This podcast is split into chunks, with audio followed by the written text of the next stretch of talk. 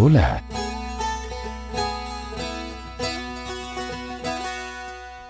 Bienvenidos una vez más a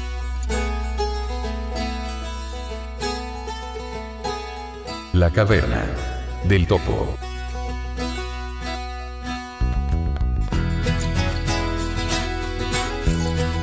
Bienvenidos al episodio número 30 de su podcast favorito, La Caverna del Topo. Rodrigo Leutner al habla, dándoles la bienvenida a esta edición, la primera del mes de julio del 2020. Estamos a 2 de julio. Y en este número vamos a ver un gran collage de sorpresas. En primer lugar, tenemos a D'Angelo Guerra, quien en una topo charla entrevista a Raúl Jiménez, una persona muy interesante, una persona que se ha hecho a sí misma, que tiene una fascinante historia de vida y que ha querido compartir con nosotros cómo ha podido llevar adelante esta cuarentena y este encierro con ayuda de la tecnología siendo una persona con discapacidad, en concreto con problemas visuales y además de la tercera edad. En segundo lugar tenemos una demo donde Iván Vladimir Spiegel nos mostrará cómo utilizar el portapapeles universal de Apple, viendo su funcionamiento entre un dispositivo iOS y un Mac. Finalmente, tendremos una cápsula de la biblioteca subterránea, donde podremos ver un fragmento de lo que será el sexto episodio de este nuevo podcast llamado La Biblioteca Subterránea. Lo pueden buscar en Google Podcast, Apple Podcast o Spotify como la Biblioteca Subterránea.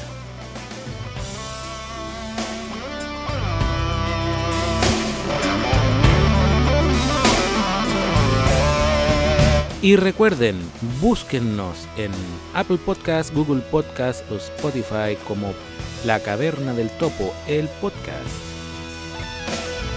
Contáctense con nosotros al correo electrónico contacto arroba lacavernadeltopo.cl o al Twitter arroba caverna del topo. Y sin más, vamos al episodio número 30.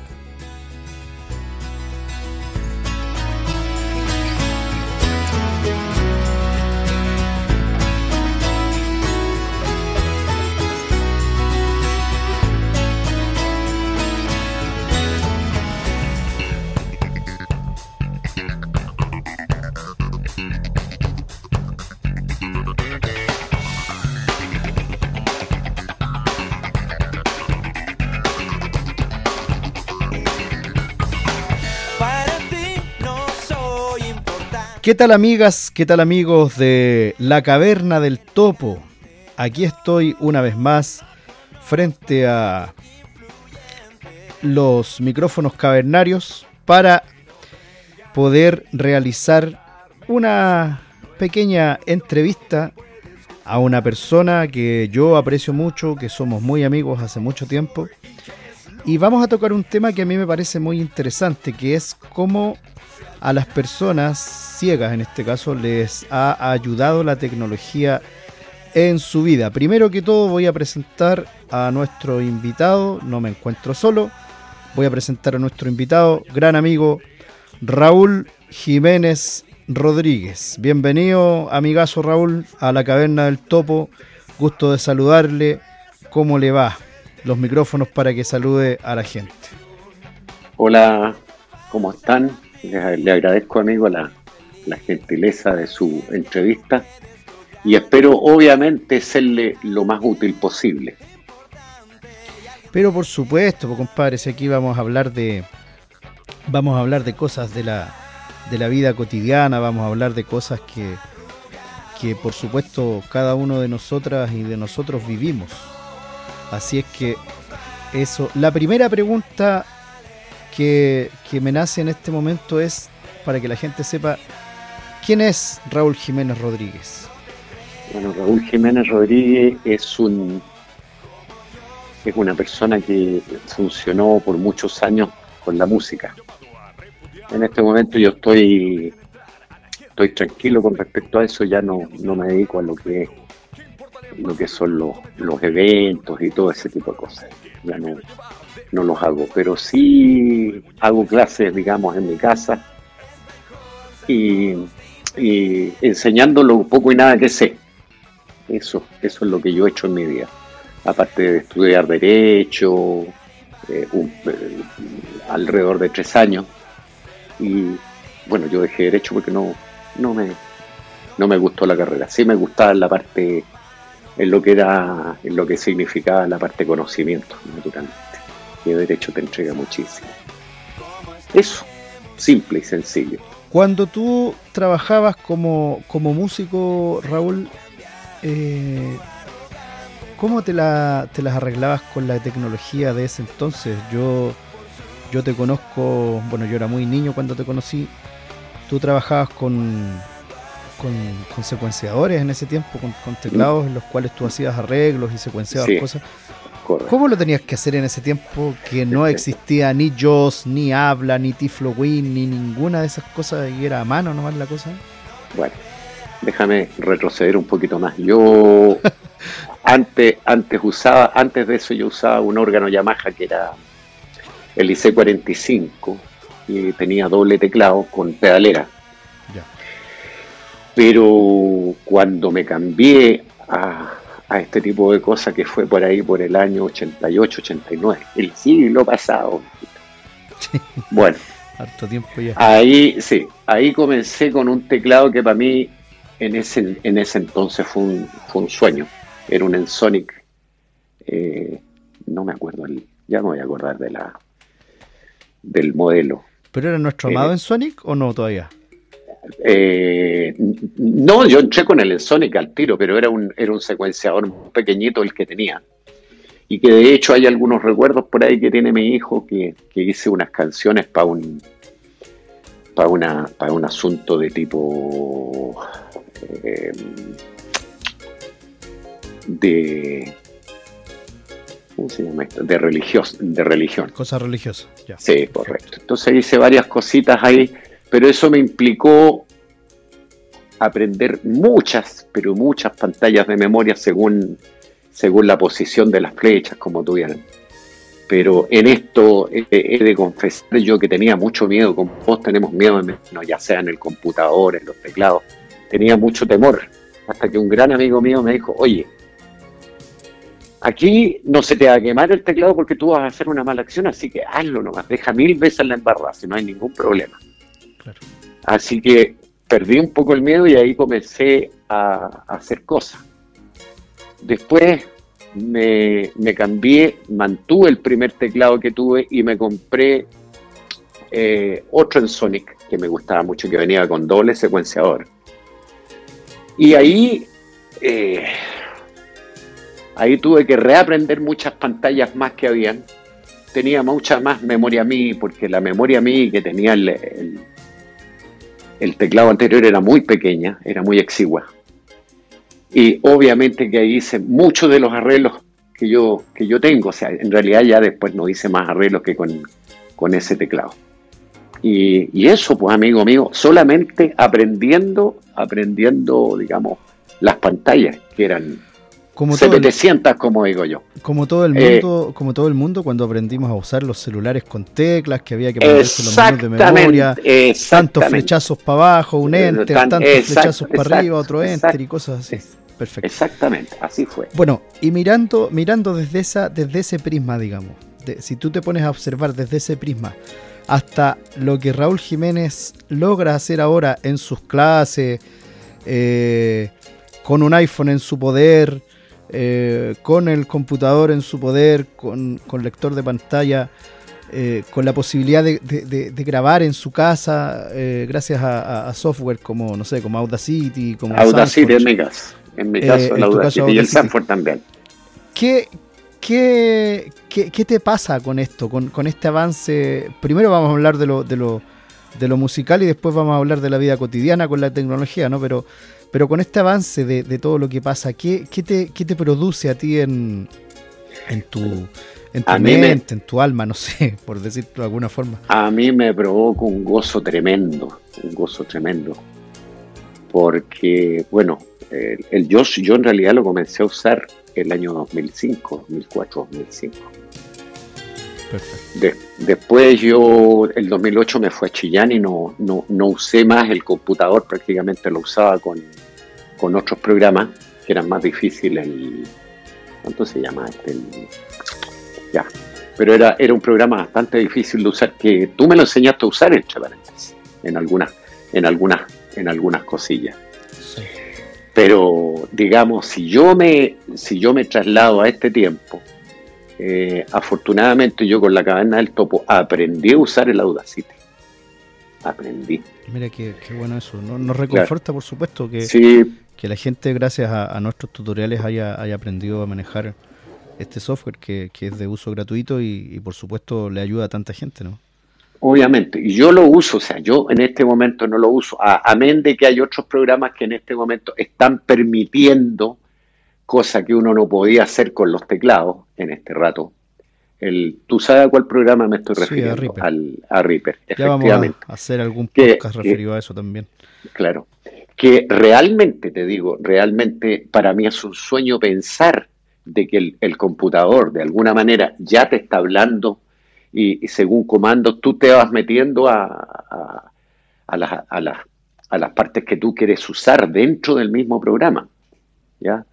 Yo lo encuentro maravilloso. Si nosotros, es decir, yo hubiese tenido eso hace 20 años atrás, olvídate, habría sido otra cosa, pero no habría sido el quebradero de cabeza. Yo me acuerdo de Juanito Altamirano, que también hizo, hizo cosas semejantes. Muchas cosas. Bueno, Juan, Juan me hizo clases a mí también y Juan era una así hablándolo en, en, el buen sentido de la palabra, por supuesto, pero Juan era una bestia manejando secuenciadores. Sí, exactamente. muy rápido. exactamente, exacto. Pero yo eso, eso, implicaba en algún momento determinado tener que aprender 80.000 pantallas, pues viejo. Por supuesto. por supuesto. Tenía que volver a reempezar de nuevo. Ah, no, si era una locura. Era una locura. Entonces, maravilloso, maravilloso, realmente extraordinario. Y, eso es lo que te puedo decir de, estos programas realmente. Bueno, y eh, dentro, y dentro del, dentro del diario vivir de Raúl Jiménez, eh, en la, la, tecnología en este caso, ¿en qué le, en qué le aporta la tecnología, digamos, de, no sé, pues de tu iPhone, de, de otros aparatos que, que, que, tú también has tenido la posibilidad de tener, de, no sé, del Apple TV, eh, que también por, por, supuesto te provocó cierto susto, ¿no? No, porque tengo un amigo que me ha ayudado mucho en eso, y usted lo conoce. Así que, así que no, no, no, no, no tuve problema. En realidad con el, con el, con el Apple TV no, no, no he tenido problemas, nunca, nunca realmente. Y ahora, te digo una cosa, a mí me ocurrió hace más o menos un mes, que tú también lo sabes, eso que se, se me cayó el teléfono en un Uber. Sí. Y ahí me di cuenta, por Dios, qué dependencia uno tiene de, con, con estos aparatos. Es decir, se puede manejar eh, eh, lo que es eh, lo que es Twitter, lo que es WhatsApp, lo que es Facebook. En fin, yo te digo, es, maravilloso, realmente uno lo, lo, contacta con la gente, tú te puedes comunicar, puedes hacer muchas cosas, los mismos correos que tú mandas, puedes hablar y el teléfono te escribe. No, yo, yo lo encuentro extraordinario. Ahora, además de esto que Apple en, los, últimos programas, eh, creo la, la, la posibilidad que tú puedas escribir en braille, si tú te manejas rápido, obviamente, es decir, sin comentario, lo encuentro extraordinario. Lo encuentro extraordinario. Esto mismo te, te, te, permite, ¿cierto? Eh, eh, sin, sin, entrar mayormente en tu, en tu privacidad, pero tú eres una persona que vive sola en este momento. Así es. Entonces, esto mismo te permite contacto directo e instantáneo con tus hijos. Así es. Que, por supuesto viven, tengo la suerte de conocerlos y viven siempre preocupados de su padre, pero en caso de alguna cosa si tú necesitas o simplemente saber de tus hijos, llamarlos así, oye, ¿cómo están? ¿Cómo están las nietas? No sé. Eh, lo haces sin depender eh, absolutamente de nadie. De nadie. Exacto. Exacto. Bueno, y para ir, para ir finalizando esta, esta, esta entrevista, esta pequeña entrevista, ¿qué consejo le darías tú como ya eh, persona, persona adulta, ya persona mayor? No vamos a revelar tu edad, pero... No, sin después no tengo problema en eso. bueno, si quieres decirla adelante, pero... No, yo tengo 71 años y, me siento como un cabro de 50. No, ¿Qué, consejo o, qué, o qué cosa le darías tú o le contarías a las personas ciegas que puedan asustarse frente al, al, uso de, las tecnologías que lo van a que le van a permitir estar más más más conectada o más conectado con el mundo, ¿cierto? Eh, desde tu experiencia, ¿qué consejo tú le, darías a, esas, a estas personas? Muy buena, muy buena pregunta. Fíjate que creo que los científicos le han dado la, posibilidad a los ciegos de tener bastantes herramientas en las manos. Eh, y considero, creo y pienso de que naturalmente eh, la persona, si quiere, si quiere enfrentar la vida en este rato, tiene que un poquito someterse a lo que significa la tecnología. Pero si se va a someter a la, a la tecnología, que no le tenga miedo, que no le tenga miedo. Porque yo me he enterado de muchos programas maravillosos en este rato que existen, por ejemplo, para matemáticas. Nosotros, tú sabes, Ángel, lo que antes nosotros funcionábamos a deo en esto. Sí, señor. Entonces, naturalmente que ahora con, con, estos, con estos software que existen, incluso tengo entendido que hay para álgebra, para todo, o sea, está todo considerado dentro de, dentro de este tipo de cosas que, que son maravillosas y, bueno, eh, intentar, intentar sin tener miedo, sin, sin tropezarse uno consigo mismo, de, de, poder echarle para adelante sin, sin miedo, sin miedo. Y eso es lo fundamental, porque ayuda mucho, ayuda en, ya sea en la vida diaria y en el, en el mismo caminar de la persona. Muy bien. Bueno, Raúl, te agradezco en nombre de, del equipo de la Caverna del Topo, en el nombre mío propio y en el nombre de Rodrigo Paula y Vladimir, eh, la, la, el haber aceptado cierto esta, esta entrevista y bueno, te dejo el micrófono para que te despidas de, de nuestros auditores en esta nueva versión del podcast. Y yo, sin más que decir por mi parte, me despido, dejando con ustedes a Raúl para que también se despida de nuestras auditoras y nuestros auditores.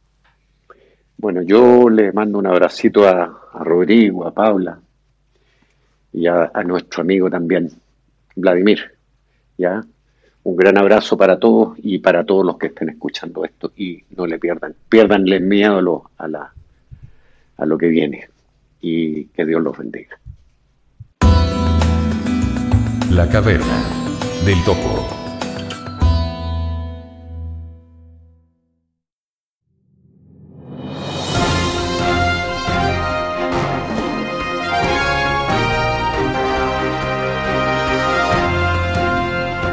La caverna del topo se complace en presentar la Demoteca.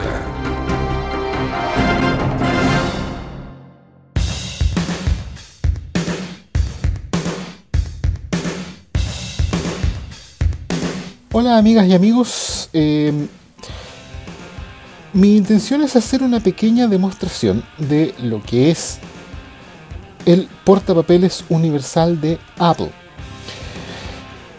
¿A qué se refiere el portapapeles universal? El portapapeles universal es un sistema que existe entre dispositivos Apple, es decir, un Mac, un iPhone, un iPad, para copiar y pegar entre estos dispositivos. Por ejemplo, yo puedo escribir un texto o tener un texto visible en un dispositivo, por ejemplo un iPhone,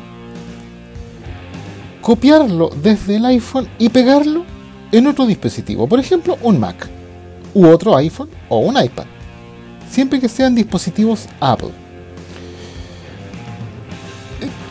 Esto está relacionado con otra función bastante agradable, por lo menos para mí, de eh, los dispositivos Apple, que es lo que se conoce como la continuidad. Son varias funciones lo que, son, eh, lo que es la continuidad. Por ejemplo, tenemos el handoff. Yo puedo estar, por ejemplo, trabajando en Safari desde el iPhone y eventualmente continuar lo que estoy haciendo en un Mac desde el iPhone. Otra cosa de continuidad que a mí por lo menos me resulta muy agradable es que si a mí me llaman a mi teléfono, a mi iPhone, y yo estoy sentado frente a mi Mac, eventualmente yo puedo contestar esa llamada telefónica desde el Mac. Eh, esto ya es posible, eh, por ejemplo, si a, uno lo hacen le, hacen una llamada de FaceTime, porque bueno, eh, con, la, con el ID de Apple iniciada, a mí me localizan en cualquier dispositivo Apple que yo tenga, pero esto es diferente porque puedo responder desde el Mac una llamada que me están haciendo a mi iPhone, pero una llamada normal de telefonía móvil, telefonía celular. Esto es lo que se llama continuidad o continuity. Y una de las opciones que nos da continuity es precisamente el portapapeles universal. Yo puedo, como les decía, tener un texto en, por ejemplo, en mi Mac y ese texto seleccionarlo y copiarlo y después puedo pegarlo en mi teléfono. Si es que tengo un campo de edición activo. Esto es una cosa de cada uno. Por ejemplo, yo mi teléfono lo estoy, en este momento lo estoy ocupando prácticamente para todo. ¿Para qué no ocupo mi teléfono?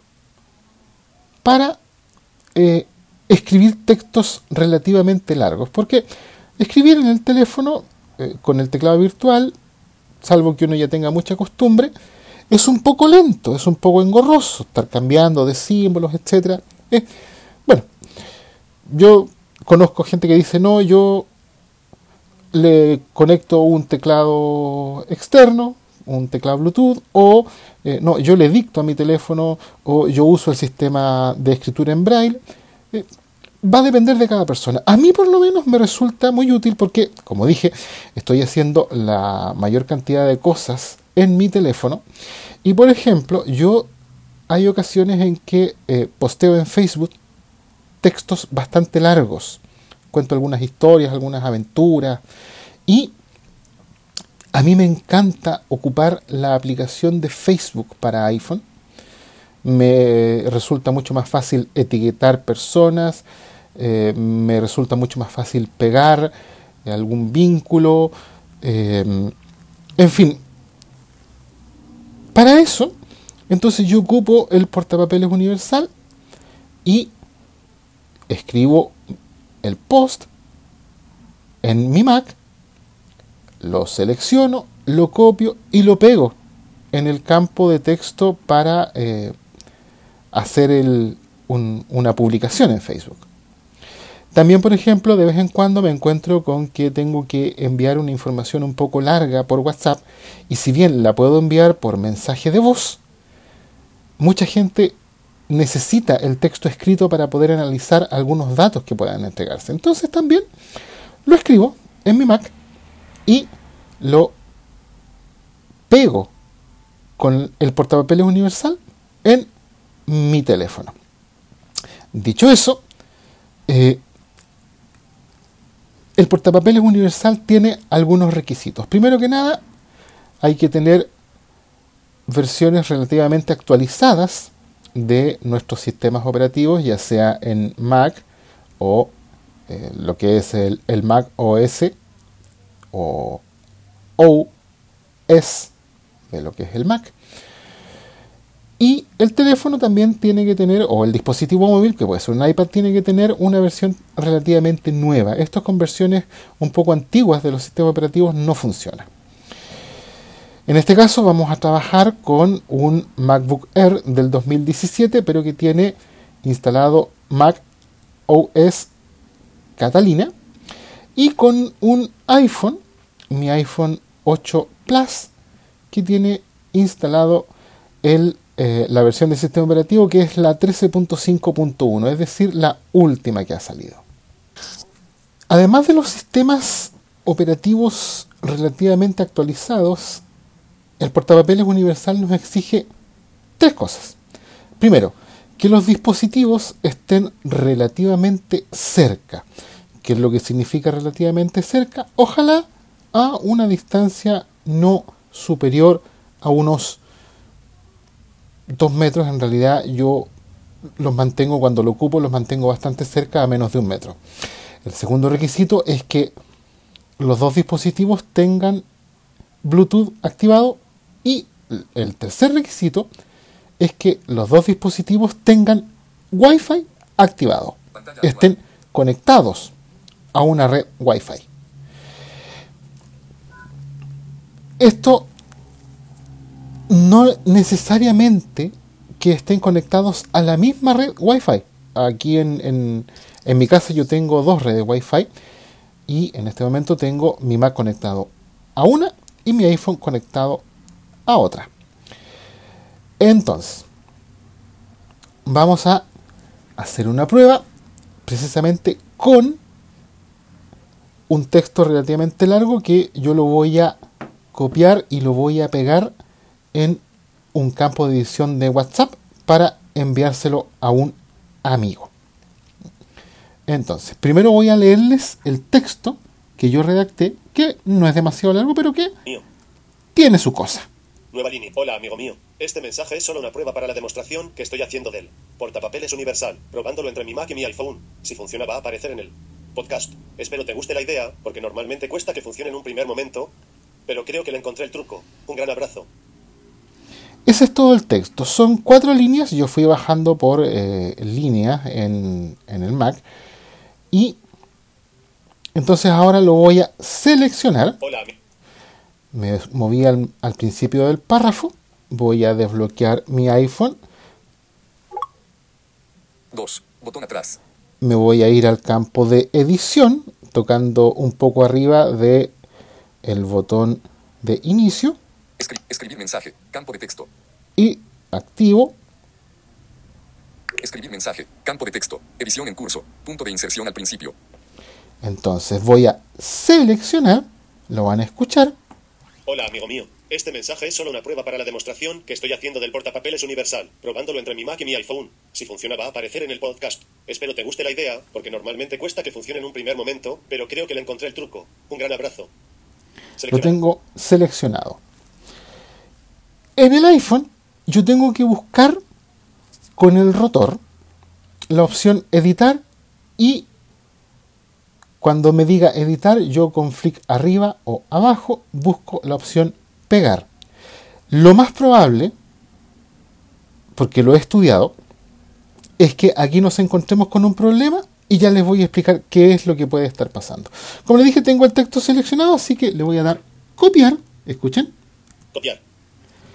Tomo mi iPhone, es un tiempo limitado y voy a buscar la opción editar en mi teléfono. Erratas. Descripciones de contenido. Tecleo. Y no está. Descrip erratas. Caracteres. Palabras.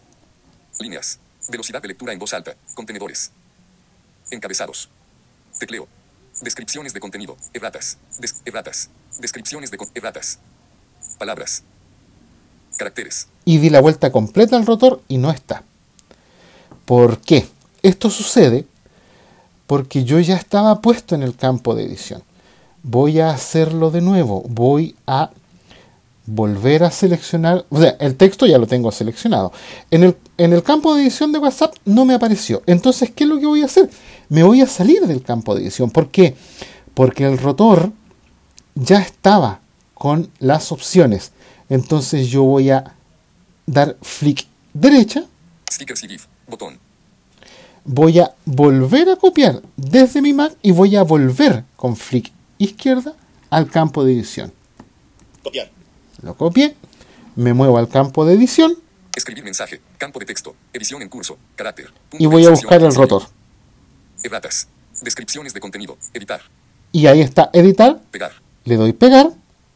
Hola amigo mío, este mensaje es solo una prueba para la demostración que estoy haciendo del portapapeles universal, probándolo entre mi Mac y mi iPhone. Si funciona va a aparecer en el podcast. Espero te guste la idea, porque normalmente cuesta que funcione en un primer momento, pero creo que le encontré el truco. Un gran abrazo. Y yo ahí podría Compartir archivos. Enviar. Botón. enviarlo directamente. Ese es el portapapeles universal de los dispositivos Apple. Ustedes podrían, por ejemplo, en el teléfono, si alguien lo pide, yo lo puedo también demostrar en alguna otra ocasión. Ustedes con esta misma opción pueden tomar una foto de la aplicación Fotos de su dispositivo móvil y pegarla, por ejemplo, en un documento abierto en Pages o en TextEdit en Mac. Y la foto se pega como imagen, no como archivo. Yo la verdad es que lo encuentro bastante útil. A mí me gusta mucho utilizarlo. Eh, como digo, principalmente cuando eh, escribo eh, posts largos en Facebook, pero también, como dije, cuando tengo que enviar algún texto de una duración relativamente larga a través de WhatsApp u otra aplicación. Amigos míos, que estén muy bien y será hasta la próxima.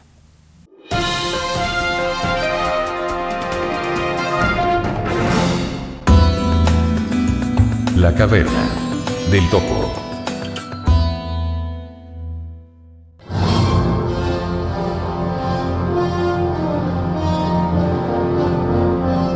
La caverna del topo presenta.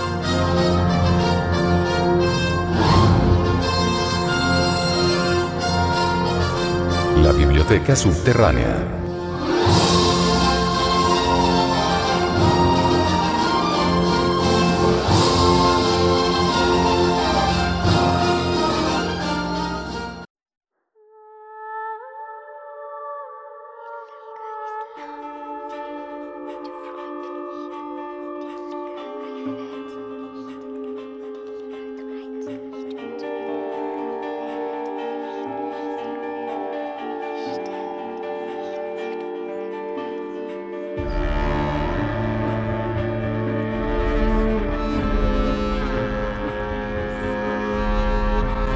Hola gente, muy bienvenidos a todas y a todos a esta edición de la Biblioteca Subterránea.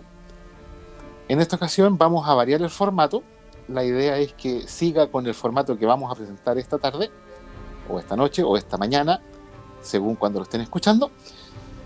Porque vamos a hablar de una novela bastante espesa, bastante dura, bastante oscura, pero dije vamos porque tengo un invitado que quiero con el, con el que quiero con- conversemos.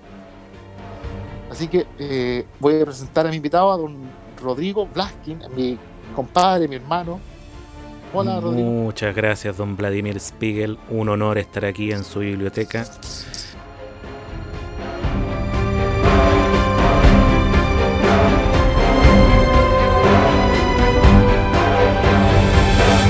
Siempre mirándola tras bambalinas con cara de perrito abandonado, mirando a la carnicería y ahora eh, por fin frente al micrófono. Bastante nervioso, he de decir, porque usted, amigo mío, eh, tiene bastante labia, bastante erudición al respecto de lo que son los libros, así que espero poder hacerle una buena comparsa.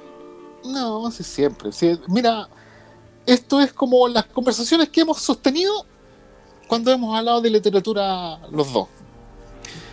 Es que yo tengo pánico escénico. El hombre que hace el podcast entero prácticamente, pánico escénico, no te la creo. Por supuesto, por supuesto. Pero vamos al ruedo porque este episodio lo lleva usted prometiendo, amigo mío, más de tres años y medio. Sí, sí, la verdad es que esta idea la tengo hace mucho rato, hablar de un libro muy especial para mí.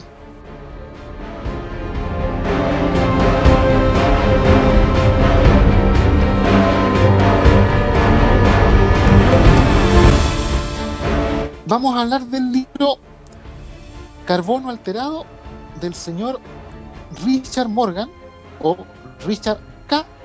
Morgan.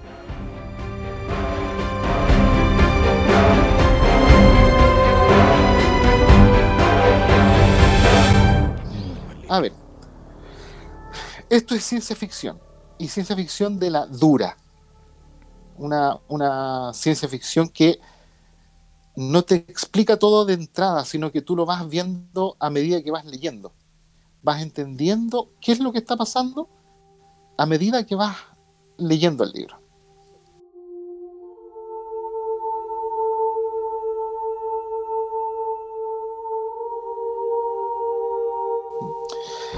Este es un libro muy conocido, se ganó varios premios. El autor también se ha ganado otros premios por otras novelas. El señor Morgan es de nacionalidad británico, él nació en, cerca de Londres y actualmente está radicado en Estados Unidos, pero él tiene una gracia que me llamó mucho la atención cuando estaba investigando sobre él. Él hizo clases de inglés, por ejemplo, en Estambul y, si la memoria no me falla, en Madrid o Barcelona. Entonces maneja algunos idiomas. Bueno, en base a esto, este caballero maneja muy bien los idiomas en esta novela. ¿A, a qué me refiero? La novela está escrita en inglés, pero él, por ejemplo, se refiere al idioma normal de la, de la comunidad donde está. Amánglico. América Anglo. Está dice totalmente separado de lo que era el inglés primitivo. Exactamente. A ver, vamos a... Esta novela es lo que se conoce como cyberpunk. Oh, sí. El cyberpunk es un estilo de ciencia ficción en la que normalmente nos encontramos con una eh, sociedad o cultura muy, muy tecnológica, con una tecnología de, de- de, no sé, de, de mucho avance, muy, muy enriquecida la, la- el uso, por ejemplo, de implantes corporales, pero siempre está acompañado de eh, una cultura muy opresiva para las, las clases menos privilegiadas. Qué. Esa es como la, la normalidad del cyberpunk. Sí. Hay, hay el- novelas notables o novelas eh, paradigmáticas del género del cyberpunk, como por ejemplo, Neuromancer o Neuromante. Yo la leí, la novela, esa, Neuromante, o Neuromantes, o Neuromancer, y la verdad es que me gustó, pero no, no, no, me, no me impresionó tanto. Cuando yo empecé a investigar sobre el cyberpunk, me encontré con esa novela, me encontré con otra eh, Hardwired Ya. y me encontré con esta, con Carbono Alterado. Esas tres novelas fueron las que a mí me sumergieron en el cyberpunk y esta fue un disparo en la cabeza, o sea, a mí me, me- me impresionó mucho. Es que es impresionante, la verdad. Vamos a ver un poquito, antes de hablar de la novela en sí, del universo narrativo que construye Morgan.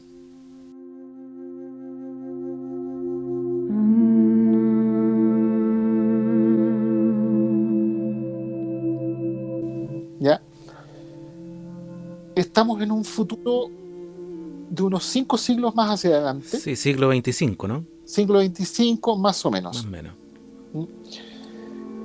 es un universo en donde la. Eh, cuando hablo de universo, hablo de universo narrativo. ¿ya?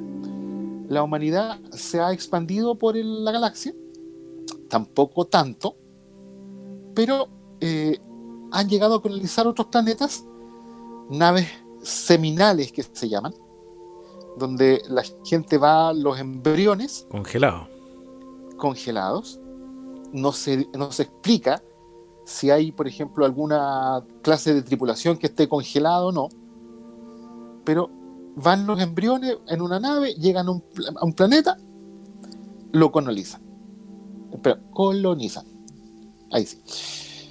Entonces, ¿cuál es la, la manera de colonizar? La humanidad se ha podido digitalizar. Se habla de HD Humano y es digitalizado. humano digitalizado. Entonces, se guardan las personalidades, las memorias. Eh, un ser humano completo en un disco. Cuando la persona nace, muy poco tiempo después de nacer, se le implanta en la base del cuello, cerca de la nuca, una pila que se llama la pila cortical. Esta pila está hecha de un material que se llama carbono alterado, De ahí el nombre de la novela. de ahí el nombre de la novela.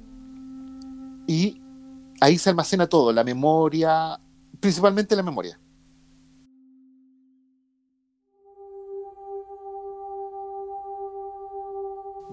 Entonces, es un universo en donde esta facultad, esta capacidad de poder almacenarse, de poder meter a un humano digitalizado en una pila cortical,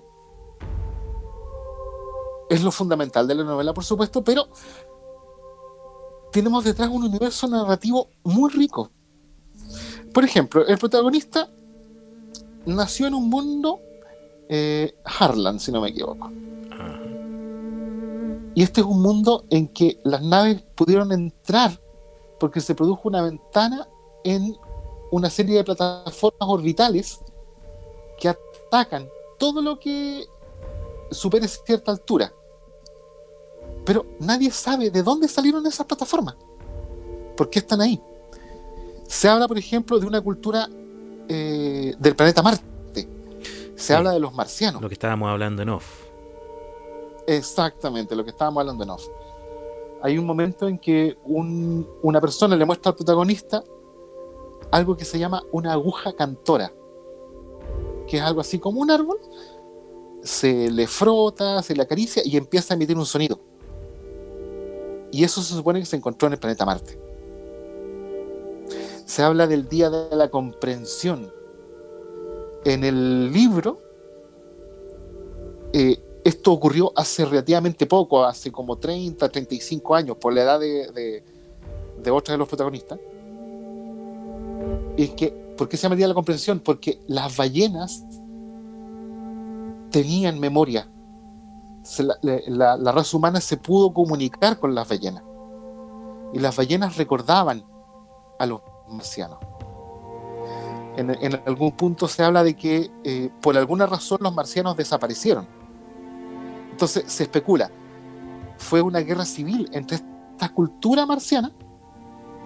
¿O si es que hay algo más que aniquiló a los Un marcianos? desastre natural, una invasión externa, etcétera. Un etcétera. enemigo, exactamente. Eso, eso me, me encanta de la novela porque es muy rica en ese tipo de, de detalles, de especulaciones que le dan como más, más realismo.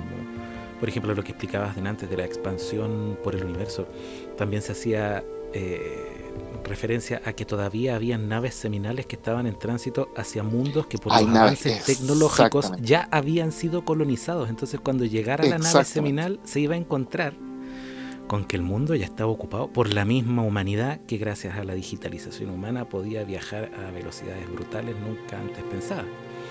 Y eso es lo otro, o sea, de ahí viene el tema de la digitalización.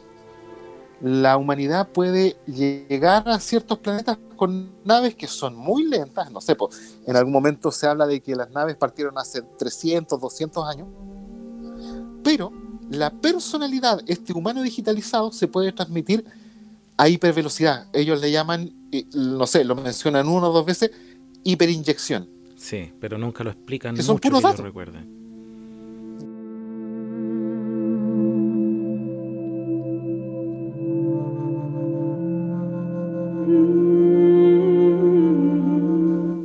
Lo mencionan dos o tres veces nomás, pero tiene mucha importancia en lo que es la, la misma trama de la, de la novela.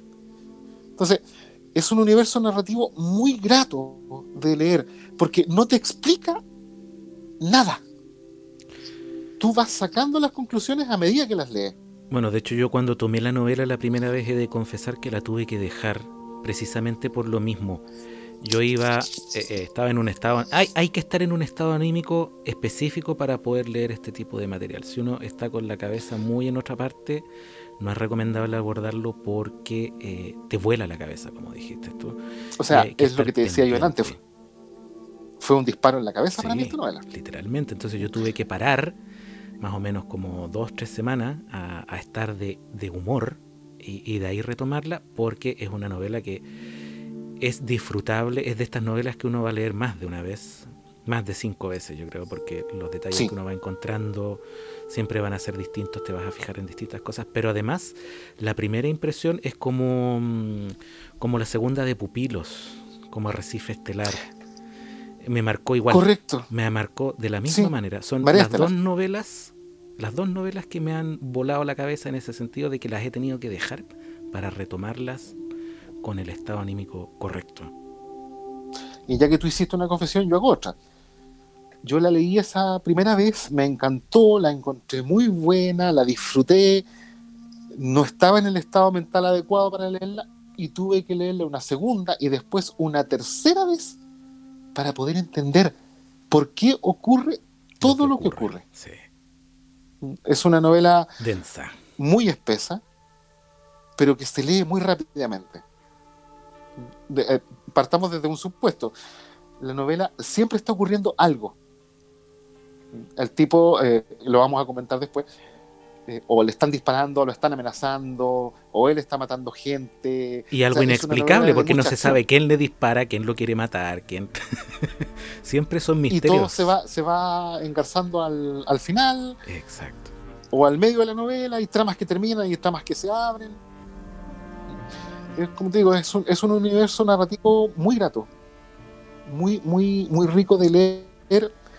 Y es, a ver, hay novelas en que, por ejemplo, los autores te van explicando todo lo que pasa. Eh, Por ejemplo, te dicen, eh, dar un ejemplo, eh, tomó el control y apretó tal botón para que la puerta se abriera, se deslizó hacia arriba. Por ejemplo. ¿Ya? No, acá Se abrió la puerta. lo que va pasando, le- el, el universo te lo va explicando a medida que vas leyendo. Es como que una persona te contara algo que tú deberías saber.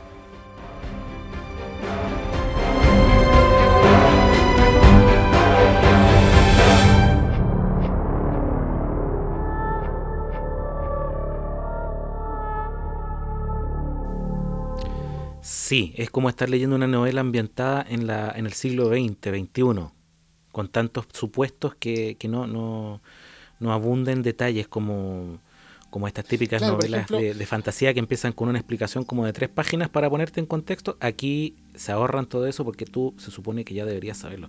Y en realidad a mí me impresiona que sacando el tema, por ejemplo, de lo que estábamos hablando de la expansión de la humanidad por el universo, la humanidad digitalizada y las pilas corticales, los temas son brutalmente actuales.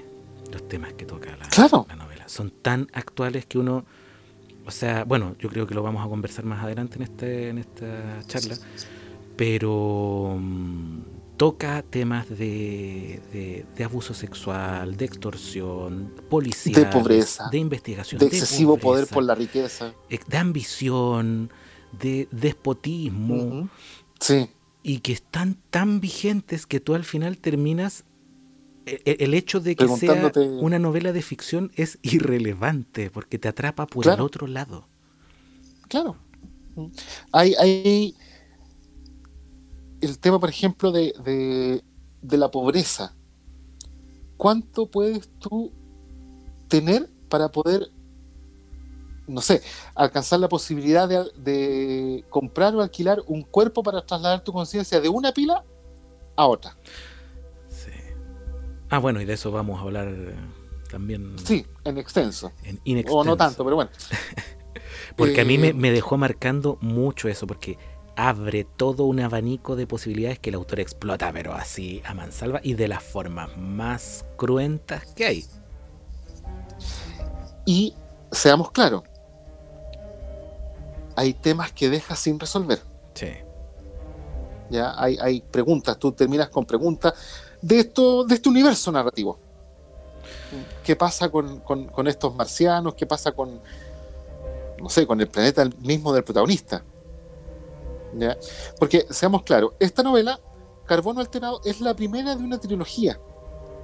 Yo, lamentablemente, lo conversábamos fuera de micrófono, Ajá. eh, las otras dos novelas eh, están solamente o yo no las he encontrado en español. Sí, están solo en inglés. Entonces no sé qué más ocurre en este universo. No sé si tocará otros temas de los marcianos, de estas culturas, de las ballenas. No, no tengo idea. Bueno, habrá que ver la serie de Netflix, porque Netflix, desde que dijiste que ibas a hacer el episodio hasta que lo hiciste, hasta salió una serie del libro. De eso quiero hablar al final. El 2016 no existía. Pero. Claro, no, pero vamos a hablar de la serie un poquito al final. Impecable.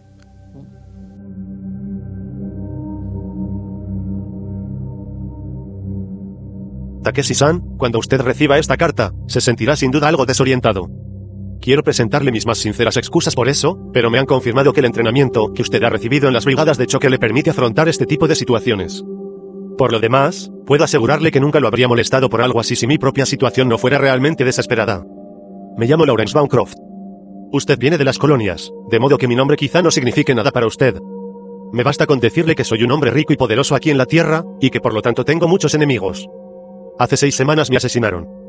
Un hecho que la policía, por propia conveniencia, ha decidido interpretar como un suicidio. Y como los asesinos en última instancia fallaron, es obvio que volverán a intentarlo, tarea que, dada la actitud de la policía, podrían llevar a cabo fácilmente. Sin duda, se preguntará qué tiene que ver usted con todo este asunto, y por qué debería ocuparse de él a 186 años luz de su lugar de almacenaje.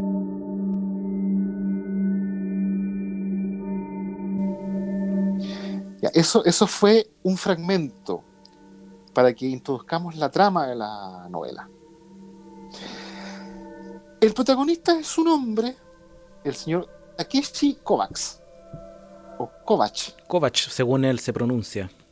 según él mismo dice en algún momento, se pronuncia Kovac. Este caballero es un eh, ex miembro de lo que se llama la Brigada de Choque. Es una fuerza élite de las Naciones Unidas, que, o el protectorado, que es el gobierno, entre comillas, que rige las colonias desde la Tierra. Este caballero, después de que estuvo en la Brigada de Choque, se volvió un criminal. No vamos a decir mucho más por qué, porque Reventamos la historia. bueno, porque se, se- se volvió criminal porque es parte de la trama. Ya, no quiero hacer mucho spoiler, pero este caballero fue sentenciado algo así como 130 años, una cosa así. Y desde su mundo, que es Arlan o Harlan, lo contratan para investigar un supuesto suicidio u homicidio de un señor Lauren Bancroft. Entonces Takeshi Kovacs empieza a investigar esto. Le ofrecen una, bueno, la oferta es muy buena, ya, una cantidad de dinero enorme que le conmuten la, sentencia. Y eh, nada más empezar a investigar eh, esta suerte de homicidio o suicidio, lo tratan de matar. Entonces se empieza a desplegar una trama de intriga, pero no intriga de esta intriga como, como no sé, como se lee intriga internacional, no. Esto es una cosa muy privada, muy interna. ¿ya? La novela está narrada en el estilo de la novela negra. O Para sí. los que no conocen la novela negra, es la típica novela de detectives, del detective privado o de un policía, pero que es un poquito renegado, que no, no, no, no, obedece muchas normas, y narrada en primera persona. Lo que caracteriza la novela negra es que está narrada en primera persona. El paradigma de la novela negra es, por ejemplo, eh, El largo adiós del señor Raymond Chandler. ¿Ya? Hay otros ejemplos de novela negra, lo podemos hablar en otro episodio, pero por ejemplo, Los Ángeles Confidencial, hay una película, ese también es el paradigma de novela negra. No, De hecho, el largo adiós es citada incluso en muchas películas como la referencia a la novela negra. Claro, En películas. en Exactamente. series, Ahora, por ejemplo, Muy famosa. tú tienes en, en Viaje a las Estrellas, Ah, de el. Capitán Picard eh, habla de Viaje a las Estrellas, eh, perdón, habla de, del uno- largo adiós, pero no es lo mismo. No. No es la misma historia, pero se hace la referencia a esa novela porque está eh, caracterizada como el paradigma de la novela negra.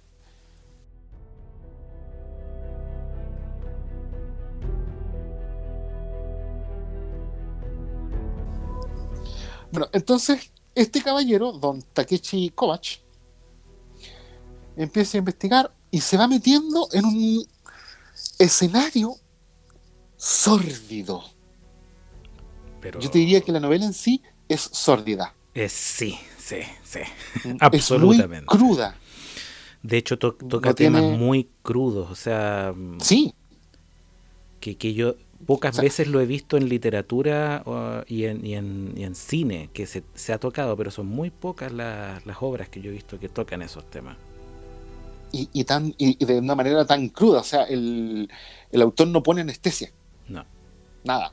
O sea, si tiene que describir una escena de sexo, que hay un par de escenas de sexo descritas, nada, no, no, no se guarda nada. Y además, y lo, lo más gracioso es que las describe sin amor, sin pornografía, sin erotismo, las describe totalmente descarnadas, o sea, totalmente... Desprovista de, de emoción.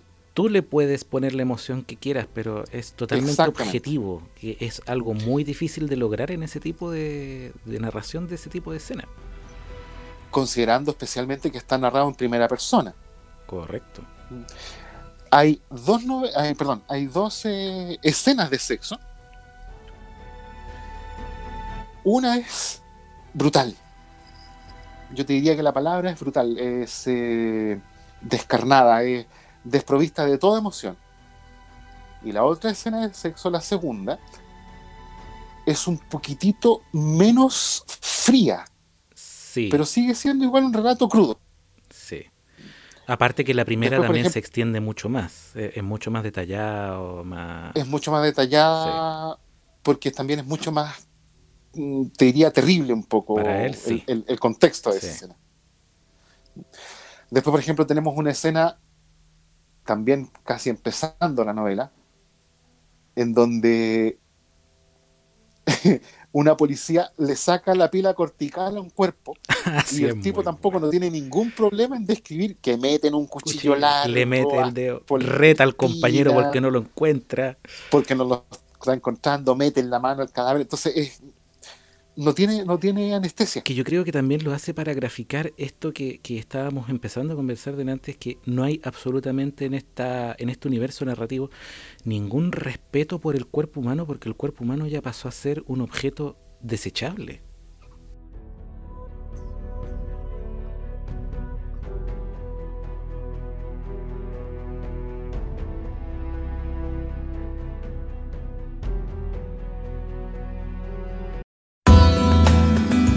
La caverna del topo.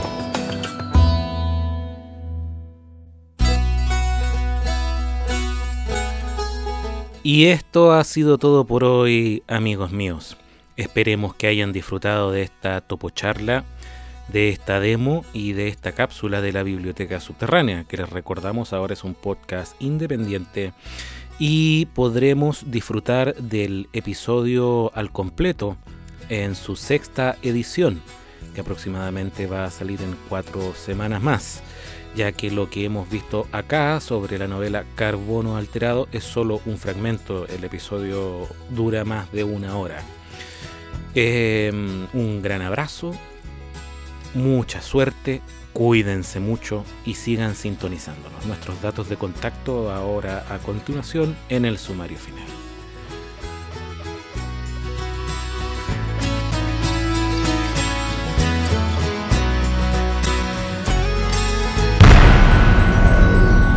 Visítanos en www.lacavernadeltopo.cl. Revive todos nuestros episodios y léenos en nuestra web. Contáctate con nosotros en contacto arroba lacavernadeltopo.cl o en Twitter como arroba caverna del topo. Búscanos en Google Podcast, Apple Podcast o Spotify como La Caverna del Topo, el podcast. Las marcas citadas así como todo el material musical escuchado en este episodio es propiedad de sus creadores y dueños de copyright. Su uso es estrictamente no comercial y sin fines de lucro.